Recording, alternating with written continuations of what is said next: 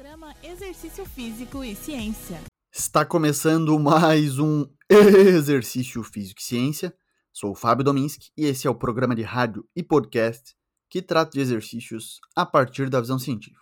Saiu um novo estudo muito interessante sobre hipertrofia, essa adaptação morfológica que implica em aumento do tamanho muscular. E está relacionada à estética, mas, antes de tudo, à saúde.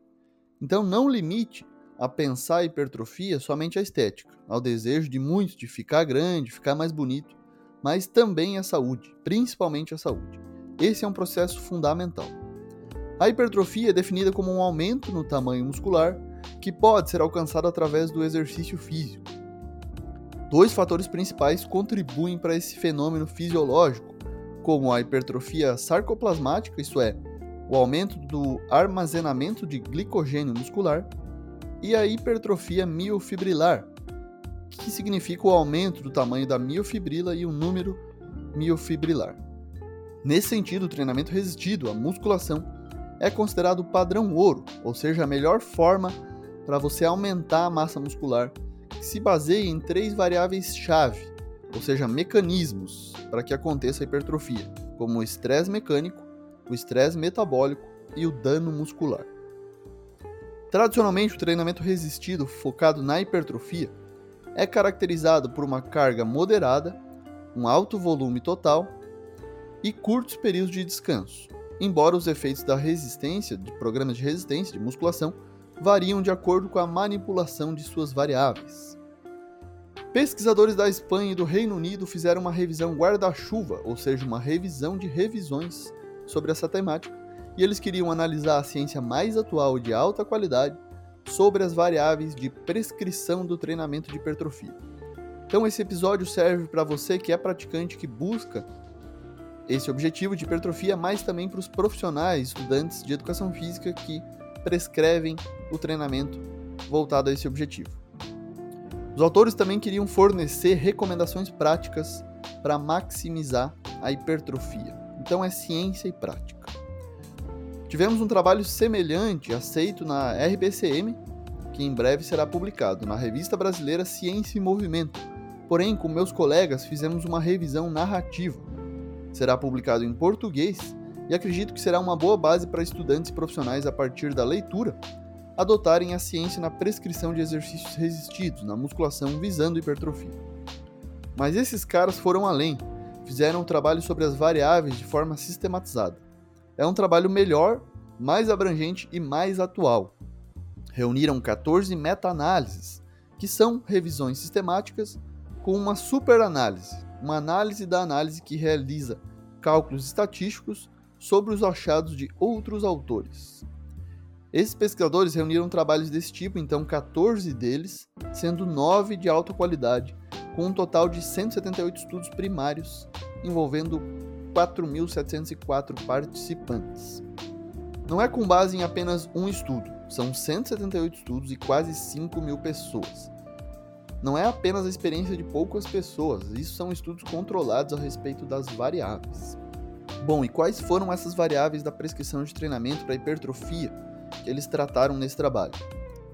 Volume, intensidade, frequência, o tipo de contração muscular, cadência do movimento, a ordem dos exercícios, a hora do dia do treino, a periodização e a oclusão muscular. Bom, os autores concluem com base nesses artigos que volume, intensidade, frequência, o tipo de contração, a cadência e a aplicação de restrição de fluxo sanguíneo, ou seja, oclusão muscular, podem gerar hipertrofia em adultos saudáveis, ou seja, são variáveis de muita importância na prescrição. Já outras variáveis, como a ordem dos exercícios, a hora do dia, o tipo de periodização, parecem não influenciar diretamente a magnitude dos ganhos musculares. Um aspecto bem interessante que é muito legal de ler nesse trabalho são as aplicações práticas para maximizar a hipertrofia baseada em ciência. Vamos a elas, anote aí se você trabalha com isso. Volume. Volume é a principal variável relacionada à hipertrofia. Diversos trabalhos científicos tem mostrado uma relação importante do número de séries semanais e a, o crescimento muscular.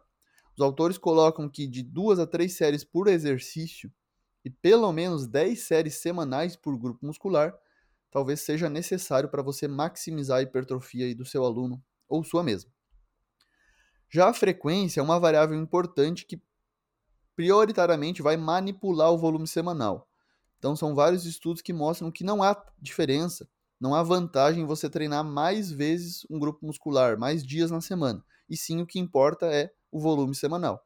Então você pode distribuir o volume com uma frequência, manipulando a frequência do aluno, número de vezes que ele vai treinar na semana, visando o aumento do volume. A intensidade, ou seja, a intensidade de cargas relacionada ao peso do exercício. O quanto de peso você coloca no exercício. Sabemos que é mito uh, você colocar mais peso e vai ter mais resultado. Então, altas e baixas cargas podem ser utilizadas, e isso vai depender das características do praticante. Tem alunos que têm uma resposta melhor com alta carga e outros com baixa carga. Tem a ver também com as respostas afetivas, com afeto, como ele se sente durante o treino que é uma variável que eu gosto bastante de estudar. Então considere isso também. Se for com baixa carga, é importante chegar mais próximo da falha. Esse é um aspecto que a literatura aponta como importante e que tem que ser levado em consideração. O tipo de contração, né? Então, excêntricas, concêntricas ou isométrica. As aplicações baseadas nos estudos colocam que é importante combinar ações excêntricas e concêntricas.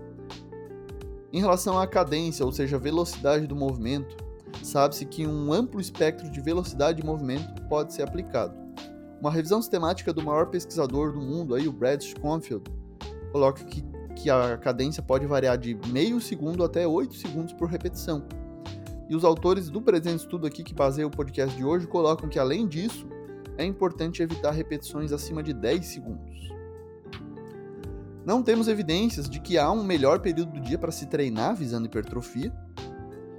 Então, manhã, tarde ou noite, e aí preferências pessoais devem ser levadas em consideração.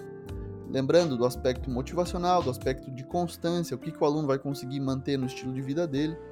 Né? Então, não podemos afirmar que treinar de manhã é melhor para isso, ou da tarde para aquilo, enfim.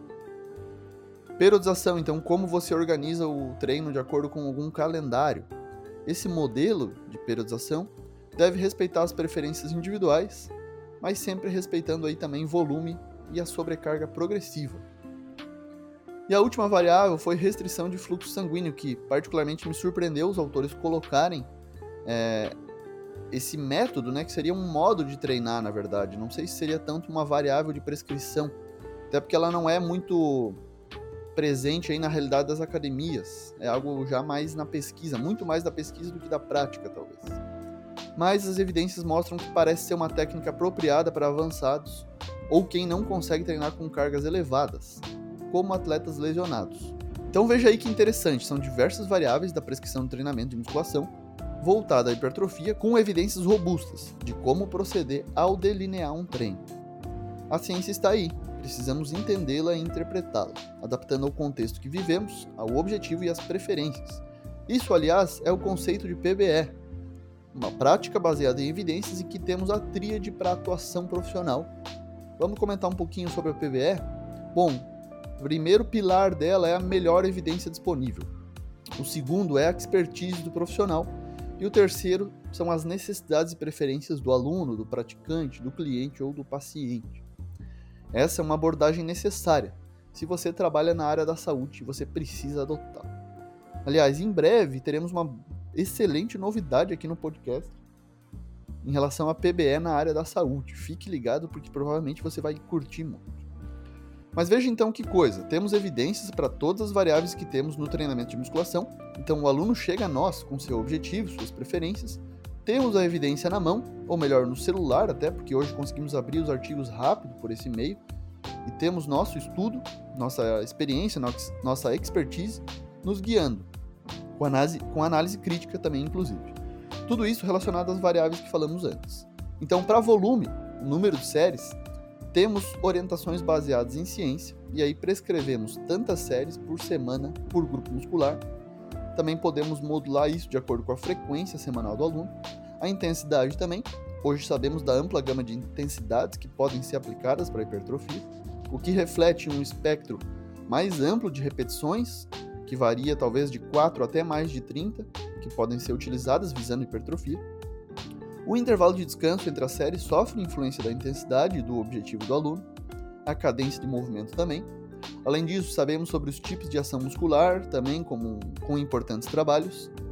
A amplitude de movimento também tem sido bastante investigada. Mas e a motivação? Os aspectos psicológicos e motivacionais também são amplamente investigados, não tanto quanto os físicos e fisiológicos, mas também existe muita ciência sobre. Mas mesmo assim, quando o aluno chega na academia, às vezes os profissionais não têm ainda uma estratégia para adesão e aderência, ou seja, para manter ele ali treinando. E aí esquece, não adianta. Não vai ter mais nada. Não vai ter volume, intensidade, frequência, tipo de contração, cadência, ordem dos exercícios, periodização, nada, porque ele não vai vir treinar, não vai ter constância, não vai ter consistência. Então precisamos, assim como fizemos e gastamos atenção, energia, estudos, enfim, com variáveis da prescrição tradicionais do treinamento, nos atentar à motivação. Quais estratégias utilizamos para motivar o aluno? Como manter ele ali na academia, sabendo que a estatística, estudos, não nos trazem dados favoráveis sobre a chance dele continuar. Isso é urgente. Eu vou te ajudar nisso. Fique ligado aqui e no Instagram, arroba Fábio Dominski, porque vai ser a novidade do ano. Esse foi mais um Exercício Físico e Ciência. Lembrando que todos os nossos programas você encontra no Spotify, no Google Podcasts, na Amazon Music, na Apple Podcasts e também no YouTube. Um abraço e até a próxima. Você ouviu Exercício Físico e Ciência com o professor Fábio Dominski, na Rádio Desk FM 91.9.